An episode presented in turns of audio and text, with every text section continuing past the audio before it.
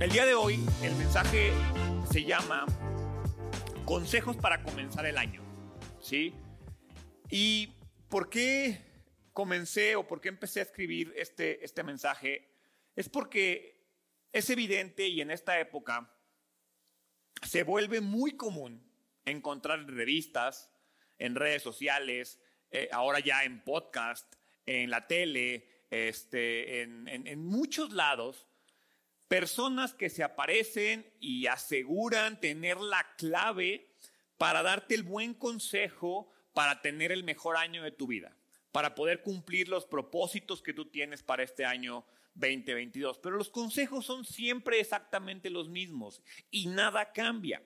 ¿Cuántos de nosotros hemos intentado comenzar nuestra vida? Sabemos quién lo hemos hecho por más de 30 años, hay quien lo habrá hecho por más de 60 y al final el, nuevo año muchas veces pareciera que siempre nos desilusiona. Entonces, lo que sí estoy seguro es que muchos de los que estamos aquí queremos crecer y queremos ser mejores este año. Eh, yo siempre le trato de quitar carga al inicio del año porque el querer ser mejor y el tratar de cambiar no depende de un día en el calendario, depende de una decisión personal.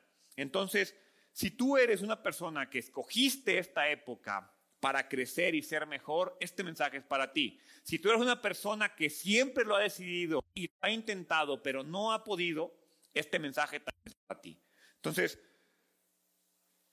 si yo les preguntara a los que están aquí y a los que están en casa, ¿cuántos de aquí quieren ser una mejor versión de sí mismos en este 2022? ¿Sí? ¿Todos por allá? Ok, muy bien. La pregunta es, ¿cuántos de los que levantaron la mano buscan cómo ser mejores en este 2022 en la Biblia? ¿Ah, verdad?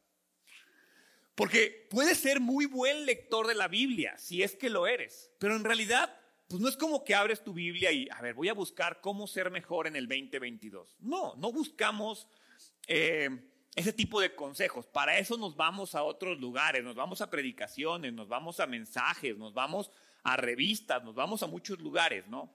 Entonces, quiero comenzar un versículo que me, leyendo un versículo que me llamó mucho la atención. Si abren su Biblia en Segunda de Pedro, Segunda de Pedro 3, 18, ¿sí? Dice, en cambio, crezcan en la gracia y el conocimiento de nuestro Señor y Salvador Jesucristo. A Él sea toda la gloria ahora y para siempre. Amén. Si recuerdan, eh, en julio, que cumplimos años en, en, identidad, yo les hablaba de que la palabra clave para este año 2000, bueno, no para este año, para el año 7 de la iglesia es madurez, que tiene que ver con crecer, con crecer espiritualmente como personas. Entonces, en este año nuestro enfoque es la madurez y este versículo a mí me dice de una manera particular que Dios quiere que crezcamos, que Dios quiere que seamos mejores. Y no solamente en lo espiritual, no solamente en, su, en la relación con Él, sino en todos los ámbitos de nuestra vida. Dios quiere que crezcamos espiritualmente y Dios quiere que seamos más como su Hijo Jesús. Entonces, yo no sé si alguna vez tú has pensado cómo podemos hacer eso. Eh, el día de hoy quiero darles tres consejos muy prácticos. No son, para mí no son teóricos, para mí son cosas que todos los que estamos aquí, los que están escuchando desde casa, pueden poner en práctica empezando a partir de hoy. No se vale decir de, no, pues ya es 9 de enero, ya no empecé, me tengo que esperar hasta el siguiente año. No, puede ser algo que empezamos el día de hoy. El primer consejo es invierte en tu carácter, no en tu comodidad. ¿A qué me refiero con esto? ¿Qué pasaría si tú invirtieras un poco de tu dinero, porque me gustaría que hicieras un análisis de tu dinero, del dinero que llega a tu vida, y no nada más del dinero, de los recursos. Un análisis del dinero, del tiempo, de la energía, de todo ese dinero, recursos, tiempo, energía que llega a tu vida, cuánto lo inviertes en tu crecimiento espiritual.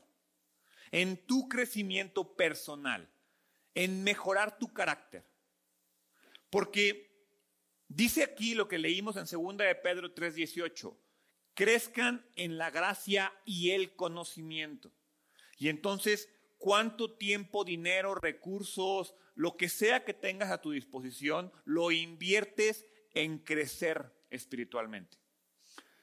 Nuestro dinero, nuestros recursos, todo lo que recibimos de Dios todos los días, tiene un objetivo. Y ese objetivo es que nuestro carácter mejore. Recuerden que la razón por la cual caminamos y vivimos en esta tierra es porque Dios está formando nuestro carácter, es porque Dios está formando nuestra alma, es porque Dios está trabajando en nosotros para poder reinar con Él en la eternidad. Podemos invertir en desarrollar nuestras habilidades, podemos invertir en educarnos a nosotros mismos. ¿Cuándo fue la última vez que tú de manera personal te pagaste un curso de algo? ¿Cuándo fue la última vez que tú de manera personal te compraste un libro para aprender un tema? No para leer acerca de algo que te gusta, no, no, algo que tú sabes que no dominas. ¿Cuándo fue la última vez que compraste un libro eh, acerca de Dios, acerca de un tema que te ayude a mejorar tu relación con Él? Eh, ¿Cuándo fue la última vez en que compraste un libro o tomaste un curso o escuchaste o buscaste información para ser un mejor líder, para ser un mejor padre, para ser un mejor eh, ciudadano? ¿Cuándo fue la última vez que buscaste información para ser un mejor consejero, un mejor amigo, alguien que habla mejor. Al final, es más, ¿cuándo fue la última vez que hiciste algo o invertiste algo para ser una mejor persona? Sin embargo, si te pregunto, ¿cuándo fue la última vez que invertiste en tu carro, en tu celular, en tu ropa, en tu eh, casa, en tu forma de vestir, en la forma en la que luces ante los demás, te apuesto que va a ser muchísimo más reciente y probablemente muchísimo más recurso. Ahora, no estoy criticando eso. Ni siquiera estoy diciendo que quiero que gastes más en ti y en tu crecimiento.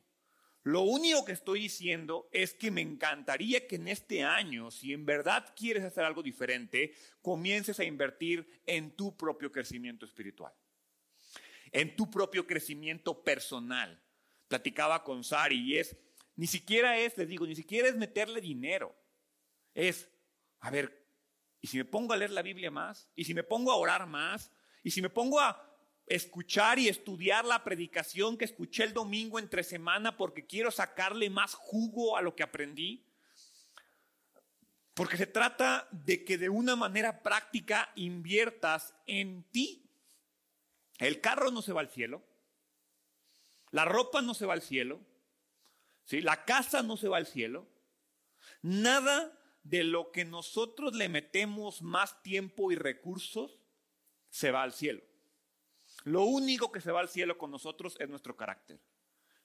Lo único que se va al cielo con nosotros es nuestra alma. Y es lo que menos tiempo y dinero y recursos le invertimos. Esto parece un cliché, pero es verdad. No me voy a llevar nada al cielo, absolutamente nada. Nuestro carácter es lo único eterno que tenemos. Y cuando hablo de carácter, hablo de alma, hablo de lo que somos, de nuestra esencia. Es una frase que Sari y yo decimos comúnmente, si tienes tiempo en la iglesia seguramente lo has escuchado muchas veces. A Dios le importa más tu carácter que tu comodidad. Por eso Dios incomoda, por eso Dios pica y molesta y te hace comentarios que no te gustan y te llegan mensajes y cosas que no quieres escuchar. Porque a Dios no le importa que estés cómodo. A Dios le importa que tu carácter sea el adecuado para estar con Él porque somos seres eternos. Es muy tentador usar mis recursos e invertir en comodidades. Es muy tentador eh, usar todo lo que tengo y todo lo que soy por hacer de mi vida terrenal mejor. Y repito, no está mal, pero no puede ser lo único. Dios quiere que usemos nuestros dones, Dios quiere que usemos nuestros recursos en las cosas eternas, en nuestro carácter. Si tú vas a Mateo 6, 31, 33, lo hemos escuchado muchas veces seguramente. Mateo 6, 31, 33 dice, así que no se preocupen por todo eso diciendo, ¿qué comeremos? ¿Qué beberemos? ¿Qué ropa nos, nos, pondremos? Esas cosas dominan el pensamiento de los incrédulos, pero su Padre Celestial ya conoce todas sus necesidades. Y entonces viene el versículo que seguro has escuchado mil veces. Busquen el reino de Dios por encima de todo lo demás y lleven una vida justa y Él les dará todo lo que necesitan. Y este versículo me gusta mucho, pero se saca de contexto muchas veces. No está diciendo que solo busques el reino de Dios. No está diciendo que dediques tu vida a la oración. No está diciendo que dediques la vida a leer la Biblia, escuchar predicaciones y cantar bien bonito las alabanzas. No, lo único que te dice es que primero, primeramente, busques a Dios. No te dice que todo sea acerca de Dios. No te dice que tu vida gire alrededor de Dios. Te está diciendo que pongas a Dios primero. Porque textualmente, lo voy a leer otra vez, busquen el reino de Dios por encima de todo lo demás. Y luego dice, y lleven una vida justa. O sea, yo estoy diciendo, búscame a mí primero. Y ya que me buscaste a mí, vete a vivir tu vida. Disfruta tu vida, goza tu vida de una manera justa. Si tú me buscas a mí y vives tu vida, ahí sí viene la parte, Él te dará lo que necesites. Ahora, clave importante, lo que necesites. Si eso no es bueno para ti, si no te sirve a ti, muy probablemente no lo vas a tener. Esto significa que en vez de usar recursos, más bien, esto significa que cada vez que usas recursos para comprar un libro que te ayude a crecer, estás invirtiendo en algo que a mí me gusta llamar tu fondo de crecimiento para la eternidad. Cada vez que tú pagas una conferencia, cada vez que tú pagas un seminario, un taller, un curso, estás invirtiendo en ese fondo de crecimiento eterno. Cada vez que asistes o inviertes a algo que te ayuda a conocer un poco mejor a Dios. Y ve, no estoy diciendo en que algo que te ayude a ser mejor cristiano, no. Ve a lugares que te ayuden a conocer mejor a Dios. ¿Sí? Para mí, estaba, leí una frase que me gustó al respecto de esto, y decía que cada vez que tú y yo compramos un libro, tomamos un taller, hacemos que Dios sonríe. Porque Dios dice, este cuate está haciendo lo correcto. Hijo, esa es, la manera en la que a mí me gusta verlo. No digo que la Biblia lo diga y no digo que Dios así funcione. Pero Dios me dio una alma eterna. Dios me dio un carácter eterno mi lógica es que si Dios me lo dio, cuando yo lo trabajo, es como cuando en la parábola de los talentos, Dios dice, eres un obrero fiel, porque estás trabajando lo que yo te di. ¿Cuándo fue la última vez que invertiste en tu crecimiento personal y espiritual? ¿Cuándo, ¿Cuántos de tus recursos, repito, recursos, no dinero, ¿Cuántos de tus recursos se van en cosas que no son eternas? Y repito, y quiero ser bien claro, no estoy diciendo que no gastes, no estoy diciendo que no te compres la ropa que te gusta, no estoy diciendo que no traigas el celular que quieres. Lo que te estoy diciendo es que hagas un análisis y veas en qué estás gastando tu dinero. Eh, si quieres comenzar bien este año, invierte en tu crecimiento. Porque sabes algo, nadie va a invertir en tu crecimiento. O sea, sí, yo me paro aquí cada domingo y trato de darles herramientas para que ustedes crezcan. Pero si a ti te vale, si no vienes, si no lo escuchas, o si estás aquí y te vale lo que estoy diciendo, pues entonces no sirve de nada. Para que lo que yo te doy sirva para tu crecimiento, tú tienes que poner de tus recursos, de tu tiempo, de tu atención. ¿Sí? Si no, no va a funcionar de esa manera. Entonces, invierte en tu crecimiento. Ve lo que dice Isaías. Y este libro de Isaías me llamó la atención y estaba poniendo el versículo. Hasta le dije a Sari, ¿cómo le digo, cómo explico este versículo sin que parezca tan tajante? Isaías 55.2 dice, ¿por qué gastar su dinero en alimentos que no les dan fuerza? ¿Por qué pagar por comida que no les hace ningún bien? Escúchenme y comerán lo que es bueno. Disfrutarán de la mejor comida. Ahora, Isaías 55 habla de la misericordia gratuita. Isaías 55 habla de la salvación gratuita. Eso no está diciendo que no por ser gratuita, eh, pero no por ser gratuita debo de dejar de comprar comida y dejar de comprar bebida. No, no, no, no está diciendo eso. Lo que está diciendo es enfócate en la gracia, enfócate en la salvación. Podemos gastar nuestros recursos en comida chatarra, podemos gastar nuestros recursos en lujos, ¿sí? O podemos gastar nuestros recursos e invertir nuestros recursos en nosotros mismos. ¿En qué vas a escoger invertirlos? Entonces, primer consejo, invierte en tu carácter, no en tu comodidad. Segundo consejo, empieza tu día con gratitud. Esto parece hasta medio, es decir, parece consejo de revista. Empieza tu día con gratitud. Estaba leyendo y me llamó mucho la atención. De hecho, quiero investigar un poco más al respecto porque no me consta. Lo leí por ahí. Pero encontré un artículo que habla de que los expertos, y siempre que los expertos aseguran, pues no sé expertos en qué, pero bueno, los expertos aseguran que la actitud que vas a tener en el día se define en los primeros ocho minutos de tu día. La verdad es que yo lo leí y me puse a hacer un análisis y dije, sí es cierto. O sea, sí puede ser. Esos días que te despiertas de malas porque no dormiste, porque tuviste una mala noche, o esos días que medio te quedaste dormido y ya te paraste las carreras, a mí lo personal me suele pasar que cuando me pasa eso, mi día como que está muy acelerado o mi día como que está muy ajetreado. En cambio, los días que despierto tranquilo, que despierto a gusto, mis días son así, un poco más tranquilos. Entonces quiero que te preguntes tú de manera personal, ¿qué es lo que haces en los primeros ocho minutos de tu día? Y dices, Gerardo, voy al baño, ¿eso quiere decir que vas a estar en el baño todo el día? No, no estoy diciendo eso, pero tal vez, ¿qué estás pensando? Ah, Chihuahua, otro día de trabajo, ni me gusta ese trabajo, ahí voy otra vez. O estás pensando en el, ay, los niños no me dejaron dormir, ay, mi marido otra vez me pidió. O sea, ¿qué estás pensando? ¿Qué hay en tu mente?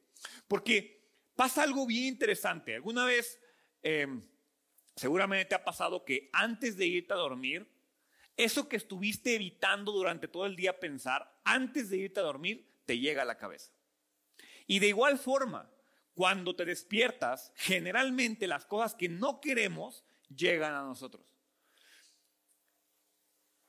Por eso es bien importante que tú establezcas una manera en la cual puedas comenzar tu día de una manera diferente y cambiar tu rutina de una manera, de una manera importante en este año. ¿Cómo quieres comenzar tus días? ¿Qué quieres hacer en esos primeros ocho minutos? La Biblia dice en Santiago 1.17, todo lo que es bueno y perfecto es un regalo que desciende a nosotros de parte de Dios nuestro Padre, quien creó todas las luces de los cielos. Él nunca cambia ni varía como una sombra en movimiento. Dice, todo lo que es bueno y perfecto es un regalo. Yo no sé si tú alguna vez le has agradecido a Dios por lo bueno que tienes. Y no, ay, gracias Dios por mi vida. No, de una manera específica. La gratitud te enfoca en la bondad de nuestro Padre. La gratitud te enfoca en la fidelidad de, nuestro Padre. Eso es buscar a Dios primeramente, enfocarnos en Él de una manera real, en un Dios que suple las necesidades. Porque Gerardo, es que Dios no suple mis necesidades. Mira, si hoy te paraste en una cama, con una cobija, en un techo, te pudiste bañar con agua caliente, tienes champú, jabón y una toalla, estás muchísimo mejor que la mayoría de la humanidad. ¿Y cuándo fue la última vez que te paraste y le diste gracias a Dios por tu cama, por tu almohada, por tu cobija? muchas veces hablo de esto y probablemente me has escuchado hablar de esto, pero alguna vez cuando teníamos el grupo de jóvenes, fuimos a, a un eh, orfanato y nos estaban platicando la historia de una niña que literal la encontraron en la basura, o sea, vivía en la basura, en un basurero. Este, y cuando la encuentran, ella traía como un gorrito, le quitan el gorrito y obviamente la cabeza estaba llena de liendres, llena de piojos, que la, literal al raparla, decía la, la, señora que, la, que nos atendió, que, que brotaban insectos de su cabeza. Entonces yo volteé con los chavos ese día y les dije, ¿cuándo fue la última vez que agradeciste a Dios por tener un champú con el cual lavarte la cabeza?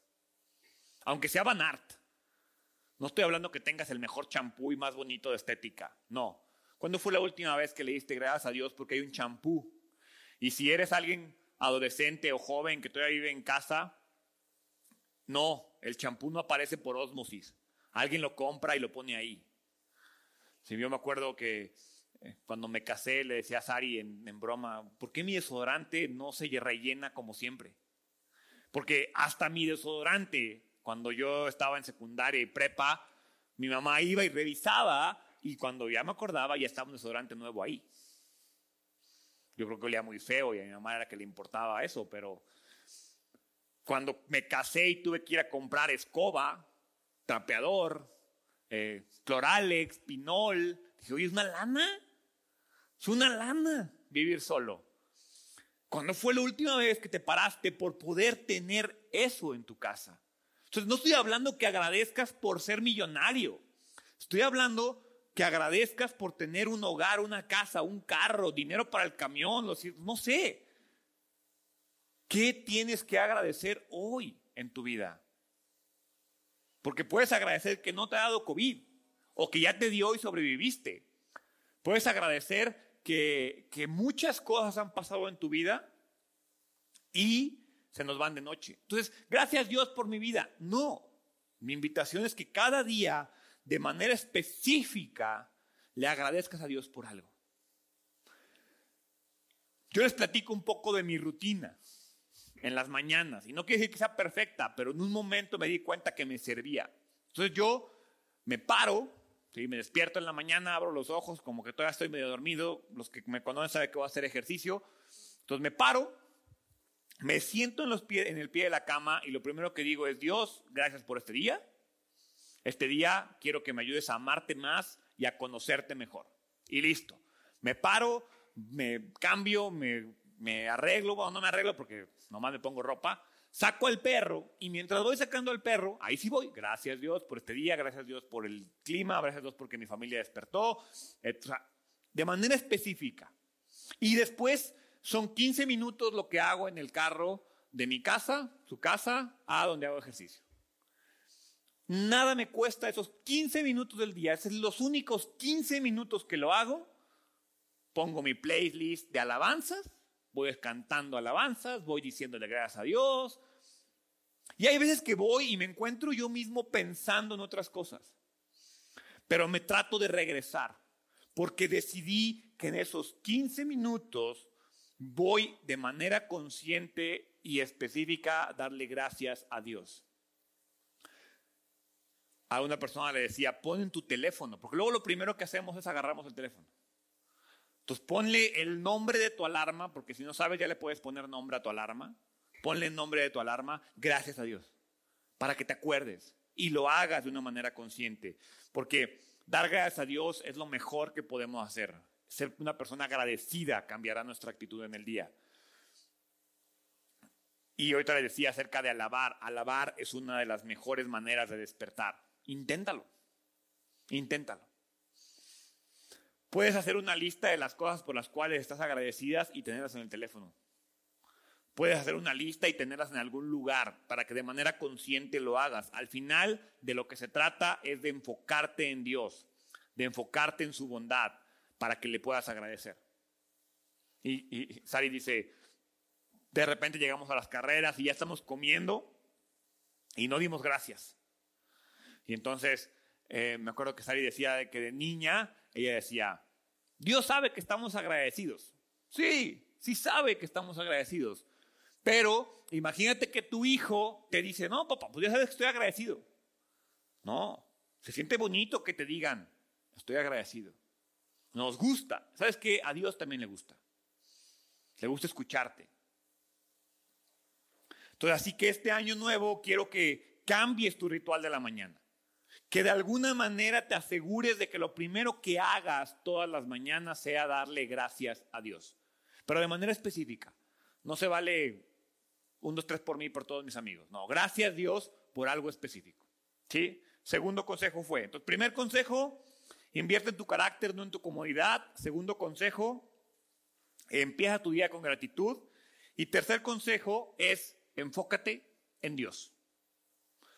Permanece enfocado en Dios. La semana pasada hablamos de la palabra entusiasmo, que viene del griego enteos y es en Dios. ¿Quieres darle un verdadero cambio a tu vida este año? Enfócate en Dios. Estamos viviendo una crisis, ¿sí? Por tercer año consecutivo estamos en una pandemia. Y en este tiempo es bien, bien, bien natural cuestionar a Dios. ¿Por qué Dios? ¿Por qué no pude hacer esto?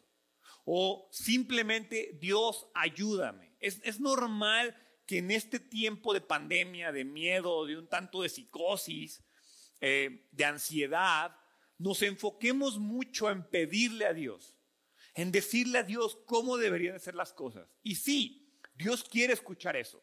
Dios quiere que te acerques a Él. Dios quiere que le entregues tus necesidades de todo corazón. Pero te invito a que antes de enfocarte en lo que necesitas, en lo que no tienes y en lo que quieres, te enfoques en Dios. ¿Y a qué me refiero? Eh, si este año tú quieres hacer las cosas de una manera diferente, tienes que ponerte a ti en un segundo lugar. Pon a Dios en primer lugar. Hay una historia en la Biblia que es muy interesante. Se encuentra en, en Segunda de Crónicas. En este tiempo, no voy a leer toda la historia, pero en ese momento, en esta, en esta historia, hay tres naciones enemigas eh, haciendo equipo en contra del rey Josafat y toda Israel. Y Josafat sabía que no había manera de vencer a las tres naciones enemigas por sus propias fuerzas.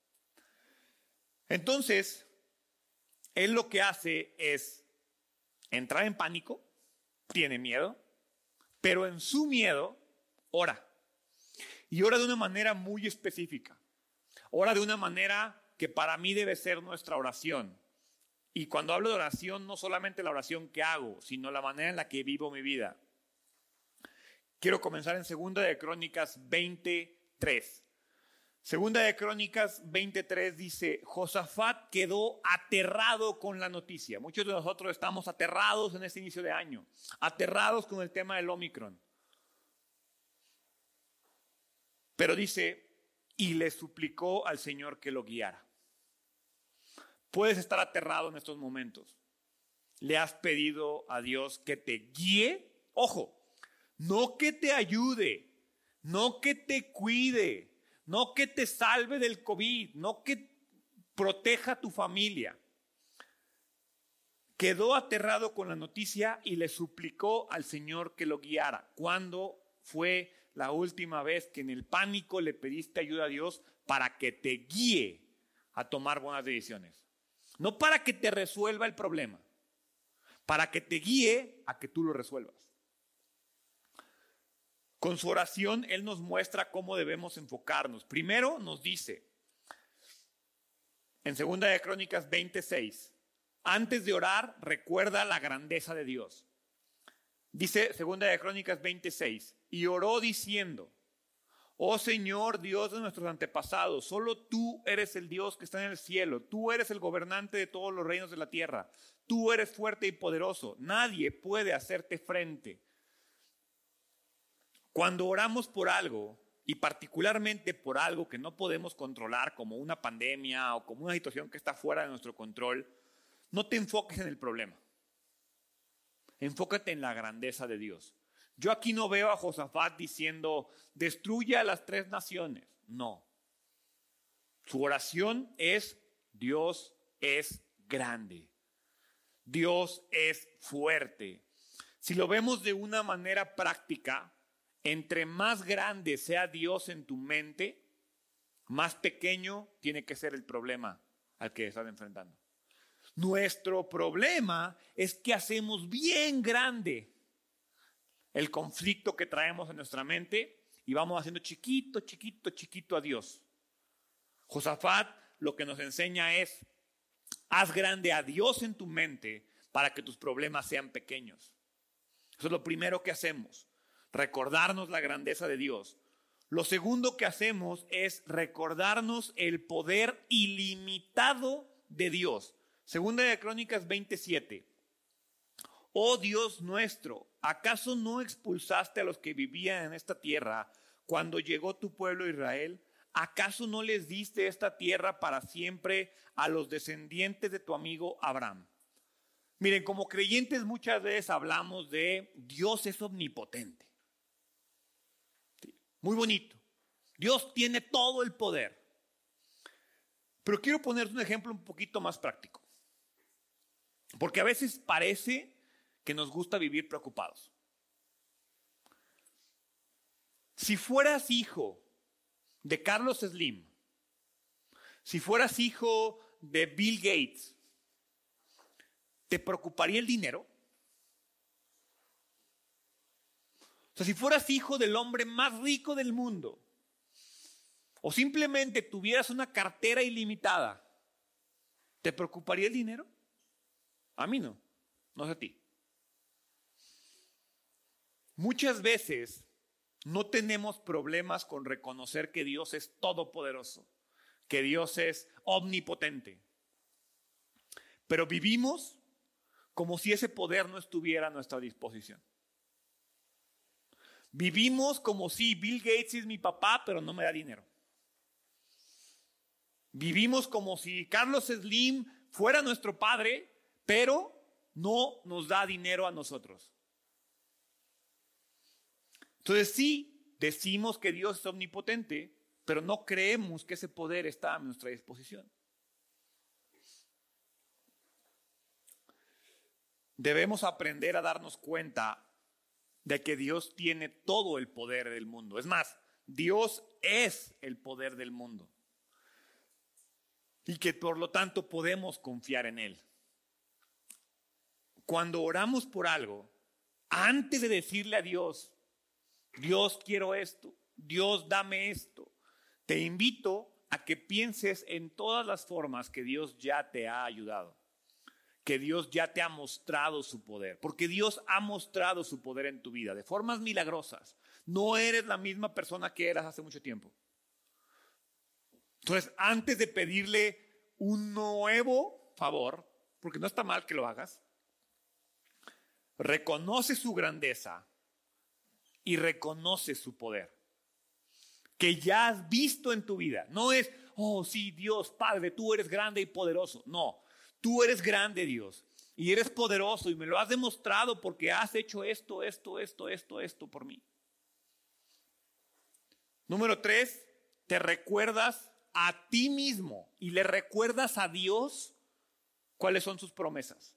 Ahorita leímos en el versículo 7, segunda de Crónicos 7, Josafat le está diciendo, ¿acaso no les diste esta tierra para siempre a tus descendientes? O sea, Josafat le está diciendo, tú prometiste que esta tierra era para ellos, pero para nosotros. Josafat le recuerda a Dios sus promesas. Dios le prometió a Israel que esa tierra iba a ser para ellos. Dios te ha hecho promesas a ti también. Lo primero que tienes que preguntarte es, ¿las conoces? ¿Conoces las promesas que Dios te ha hecho a ti? Y segundo, ¿se las recuerdas a Dios? ¿Alguna vez te ha pasado que uno de tus hijos llega o algún amigo llega y te dice, oye, me prometiste que íbamos a hacer esto juntos? ¿Cómo te sientes al respecto? O sea, como que te cala, porque no has cumplido tu promesa. No estoy diciendo que Dios le va a calar el no cumplir una promesa. Pero no hay nada malo en que como hijos lleguemos con nuestro padre a recordarle las promesas que nos ha hecho. Hay miles de promesas en la Biblia. Y una de las cosas más egoístas que tú y yo hacemos es creer que esas promesas no son para nosotros. Que esas promesas son para todos menos para mí. ¿Alguna vez has llegado con Dios a decirle, Dios, tú me prometiste esto? Dios no se frustra de que le recuerdes las promesas. Al contrario, a Dios le gusta que las conozcas, que las tengas en la mente. ¿De qué manera te aferras a las promesas de Dios en este momento de pandemia? ¿De qué momento? ¿De qué? Porque cuando, te, cuando estás pasando por una crisis, ya sea la pandemia, crisis familiar, laboral, lo que tú quieras y gustes, es cuando más se nos olvidan las promesas de Dios. Entonces, ¿de qué manera estás recordándote a ti y a Dios las promesas de Dios? Y número cuatro, para mí, lo más importante es pídele a Dios que te lleve al siguiente nivel. ¿Y a qué me refiero con eso? Segunda de Crónicas 20, 12. Dice, oh Dios nuestro, ¿no los vas a detener? Me imagino, Dios, ¿no vas a parar la pandemia? Dios, ¿no me vas a dar trabajo? Dios, ¿no vas a solucionar mi matrimonio? Dios, ¿no me vas a sanar? Somos impotentes ante esta pandemia, ante este problema, ante esta enfermedad, ante lo que tú quieras. No sabemos qué hacer, pero en ti buscamos ayuda. ¿Cuándo fue la última vez que oraste así? Tal cual. ¿No lo vas a detener? ¿No me vas a quitar este problema? Yo no puedo, Dios. No puedo resolver este problema, no puedo esta solución, no, no, no sé qué hacer. Me declaro impotente, no sé qué hacer. Ayúdame. Josafat pidió específicamente lo que necesitaba en ese momento. Necesitaba derrotar, pero antes de derrotar al ejército, necesitaba ayuda de Dios. Josafat confió porque sí está bien, Dios bendíceme, Dios guárdame, Dios protégeme, pero no. No solamente pidas la bendición, pide específicamente y confía que Dios te lo va a dar, porque enfocarte en Dios te permite enfocarte en Él, en tu crecimiento y llevar tu relación con Él a otro nivel. Este 2022, de manera muy práctica, podemos seguir buscando consejos en todos lados. Pero lo que quiero invitarte es que estos tres puntos que acabo de hacer el día de hoy, porque ayer platicaba con Sari y me dijo, qué bueno que nada más pusiste tres. Hay mil puntos que pude haber puesto al respecto. Pero creo que tres son más que suficientes. Y son tres que no van a cambiar radicalmente tu vida en el sentido de que tienes que hacer algo totalmente diferente. Lo único que te dije es, invierte en ti, no en tu comodidad. ¿Qué inversión vas a hacer en ti? No estoy pidiendo que vayas y gastes tu dinero por alguien más, que vayas y sirvas a alguien más. No. Te estoy diciendo que este 2022 inviertas en ti de manera personal. No estoy pidiendo que te pares de manos, que vayas hincado a la basílica, nada. Que inviertas en ti. Número dos, que en los primeros 8, 10, 15 minutos de tu día le agradezcas a Dios. ¿Te va a hacer algo eso? ¿Es difícil hacerlo? Y número tres, te estoy diciendo que busques durante el día estar enfocado en Dios. No es orando, no es leyendo, es tener a Dios ahí, recordando su grandeza, recordando su poder, ¿sí?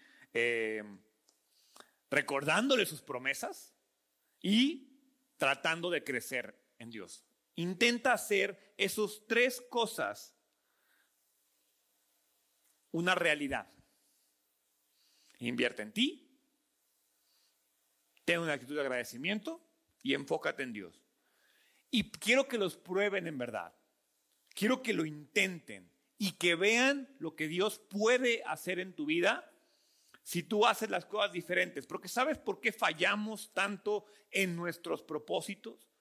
¿Por qué fallamos tanto en las cosas que queremos hacer? Porque creemos que con Dios es hacer para recibir. Y siempre olvidamos que con Dios recibo para hacer. Dios ya nos dio todo. Estás aquí sentado, estás en tu casa sentado escuchando esto, porque Dios te dio la vida, porque Dios te dio la gracia, porque Dios te dio la misericordia, porque Dios te dio la salvación, porque Dios quiere que lo escuches. Entonces, ya que aceptas eso, ¿qué va a cambiar en tu vida? ¿Qué va a ser diferente en tu vida? ¿Cómo vas a vivir tu vida sabiendo que Dios quiere que tu carácter sea eterno? ¿Cómo vas a vivir tu vida sabiendo lo que Dios ya te dio? ¿Cómo te va a dar más de Dios, Dios si tú no le has demostrado gratitud con lo que ya tienes? Es muy importante, ¿cómo vas a tener una relación con Dios y crecer en Dios si no lo buscas? Si tú quieres que una relación crezca, dedícale tiempo. ¿Quieres tener una mejor relación con tu esposa? Pasa tiempo con tu esposa. ¿Quieres tener una mejor relación con tus hijos? Pasa tiempo con tus hijos. ¿Quieres ser eh, un mejor trabajador? Dedícale más tiempo a tu trabajo. ¿Quieres? La ventaja con Dios es que ni siquiera tengo que pasar más tiempo con Dios. Tengo que hacer Dios parte de mi tiempo. Tengo que vivir mi vida para Dios, por Dios, con Dios, que Dios me acompañe, que Dios sea ahí, que en cada oportunidad que tenga, oye Dios, gracias. No en la noche, no en la mañana, no cuando tengo tiempo, el domingo que me acuerdo. Hago a Dios parte de mi vida. Entonces, el día de hoy quiero que hagamos una oración. Quiero que pongamos nuestra mente, nuestro corazón, nuestro espíritu en estos tres consejos y que de manera personal tú definas cuál va a ser tu estrategia en este 2022 para cumplir con estos tres puntos. Invertir en ti, empezar el día con gratitud y mantenernos enfocados en Dios. ¿Vale? Dios te doy gracias. Gracias porque eres bueno conmigo, Padre. Este año, este 2022, quiero comprometerme a invertir en mi carácter, Dios, a invertir en mi personalidad, a invertir en mi alma, a invertir en mi espíritu. Me comprometo a leer más, me comprometo a escuchar más, me comprometo a buscar algún curso, alguna capacitación, algún taller que me ayude a ser mejor persona. De igual forma, Padre, te invito, te pido, perdón, que me ayudes a vivir una vida de gratitud, que me ayudes a comenzar mi día con esa actitud, a reconocer y siempre recordar que todo lo que soy, todo lo que tengo viene de ti. Y Dios, sobre todo, te pido que me ayudes a permanecer enfocado en ti. Te entrego mi vida, te entrego mi corazón y quiero vivir una vida contigo y por ti